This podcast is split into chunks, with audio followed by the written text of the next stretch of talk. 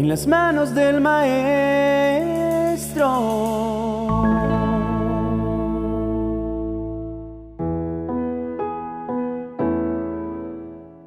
La noticia lo afectó visiblemente.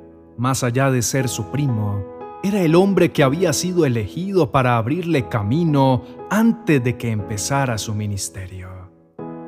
Jesús había recibido la noticia de que Juan el Bautista había sido decapitado.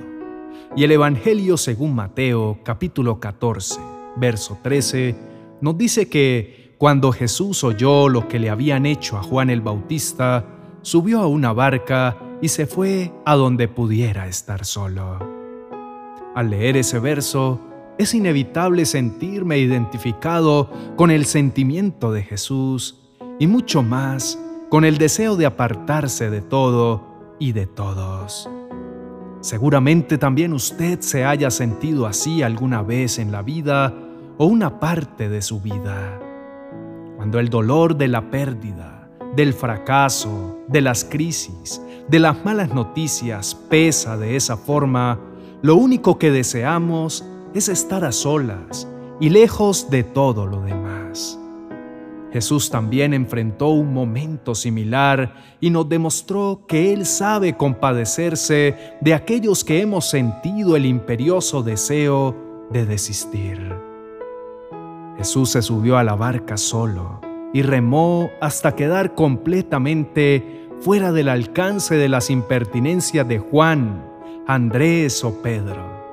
No tenía cerca ninguno de los doce, no dejó que las multitudes llegaran hasta él. Solo permaneció durante un espacio de tiempo que no se nos aclara, allí en medio del inmenso cuerpo de agua. No cruzó palabra alguna con nadie distinto de Dios Padre a quien seguramente entregó la pesada carga de su sufrimiento. Cuando falleció mi madre me sentí igual. Estaba sumido en mis pensamientos, silencioso. Quería que todo se detuviera e hiciera una pausa que me permitiera procesar mi dolor. Era evidente que tendría un desenlace fatal, pues su estado de salud no era bueno.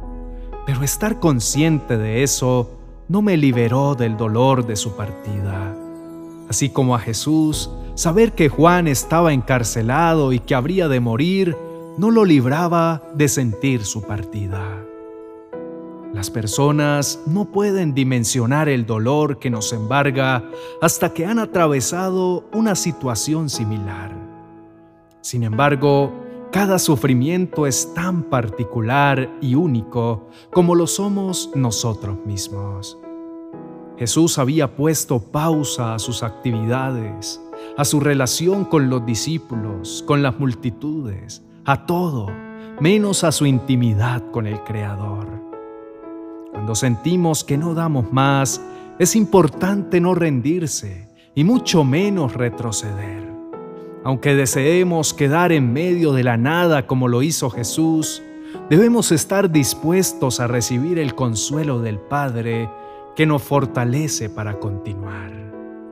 Quizá la pena que nos embargue o el sentimiento de frustración sea tan grande que pensemos en abandonar y echar para atrás lo que hemos avanzado y construido. Sin embargo, Dios dice que, aunque la vida nos pese, no debe ser una opción para nosotros el retroceder. Jesús mismo dijo en el verso 62 del capítulo 9 del Evangelio según Lucas, no se puede pertenecer al reino de Dios y hacer lo mismo que hace un mal campesino, al que se pone a arar el terreno y vuelve la vista atrás. Los surcos le salen torcidos. No es posible quedarnos anclado en lo que sucedió, pues nadie avanza con la mirada fija atrás. Cuando estamos a mitad de camino y las fuerzas se agotan, es natural que pensemos en retroceder porque pensamos que es más seguro lo que ya conocemos que lo que nos espera y aún no hemos descubierto. Pero volver atrás no cambia nuestras circunstancias y lo único que logramos es atrasarnos, porque la vida solo tiene una vía. Si nos rendimos en la lucha, terminaremos desandando lo que hemos avanzado y nos tomará el doble del tiempo volver a llegar al punto donde nos rendimos. Es mucho mejor tomarse un tiempo para hacer una pausa. Una pausa resulta beneficiosa porque nos da el espacio suficiente para tomar un respiro y procesar lo que nos está sucediendo. Así como Jesús tomó una pausa para procesar la tristeza de la muerte de su primo, el último de los profetas, Juan el Bautista. Quizá estábamos camino hacia la otra orilla y en medio del mar se levantó la más grande tempestad, como sucedió con los discípulos en varias ocasiones, y probablemente los vientos nos son contrarios y resisten nuestro avance. Pero debemos tener presente que el mismo viento que nos es contrario para avanzar, nos es favorable en caso de que queramos retroceder volver atrás, ir al fondo o echarse a perder, nunca encuentra fuerza alguna que se le oponga. Los vientos contrarios son para los que avanzan, no para quienes retroceden o permanecen en la seguridad de la playa. Cuando Jesús hubo tomado el tiempo suficiente para reponerse, avanzó remando hasta el lugar donde las multitudes que lo habían seguido por tierra lo esperaban. El verso 14 confirma que al regresar lo hizo fortalecido. Jesús bajó de la barca y vio que allí había una gran cantidad de gente. Entonces tuvo compasión de ellos y sanó a todos los que estaban enfermos. Es la primera y única vez que leemos que Jesús haya sanado a todos los enfermos presentes. No era más tiempo de lamentarse, sino de entender que por más crudas que puedan resultar las circunstancias, la vida continúa y no es posible abandonarlo todo por causa del sufrimiento. Jesús demostró una actitud misericordiosa y compasiva con todos los que lo habían seguido por tierra hasta el lugar en que desembarcó. Necesitaban escuchar de su boca un mensaje de esperanza que le llenara el alma y él estaba listo para entregárselos. No apenas palabras para saciar el hambre espiritual, también les dio pan y pescado para saciar el hambre física. Cuando aprendemos a depositar el dolor en el lugar correcto, es decir, en manos de Dios, hallamos que su consuelo supera el tamaño de nuestro sufrimiento. Es en su presencia que logramos descubrir el para qué de nuestras adversidades, aunque posiblemente no sepamos jamás el por qué.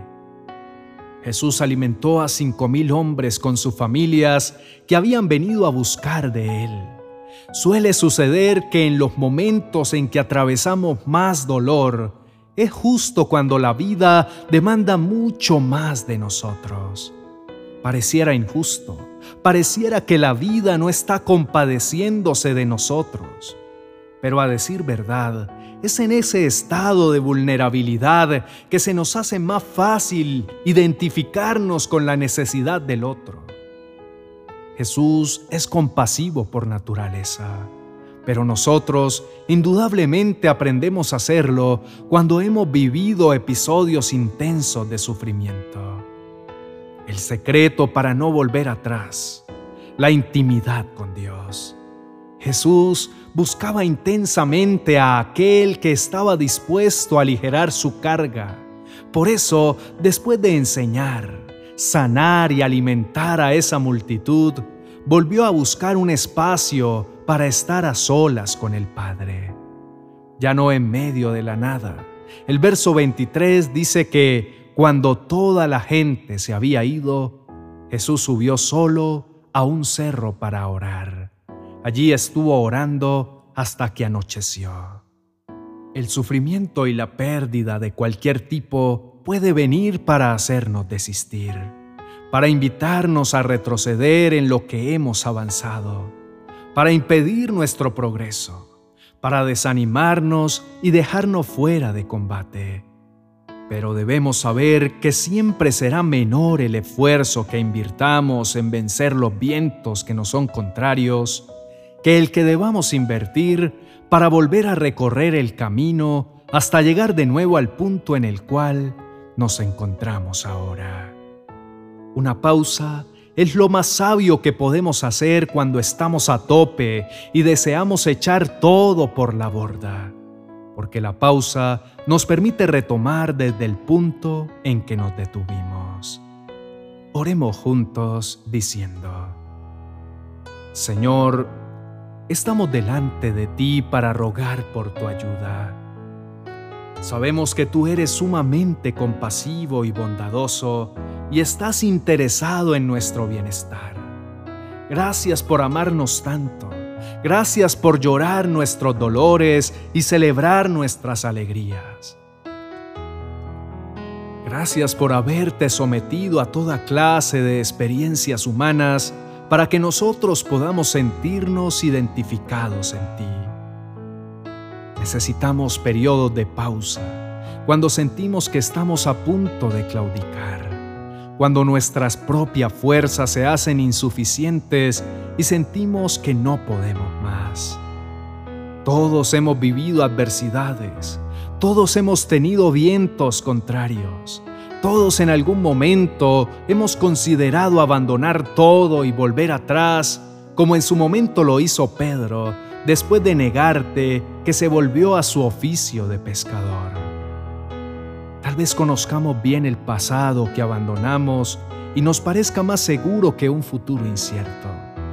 Pero debemos tener presente que ese futuro lo diseñaste tú, lo pensaste y lo creaste para nuestro bien y en él nos darás mucho más de lo que esperamos.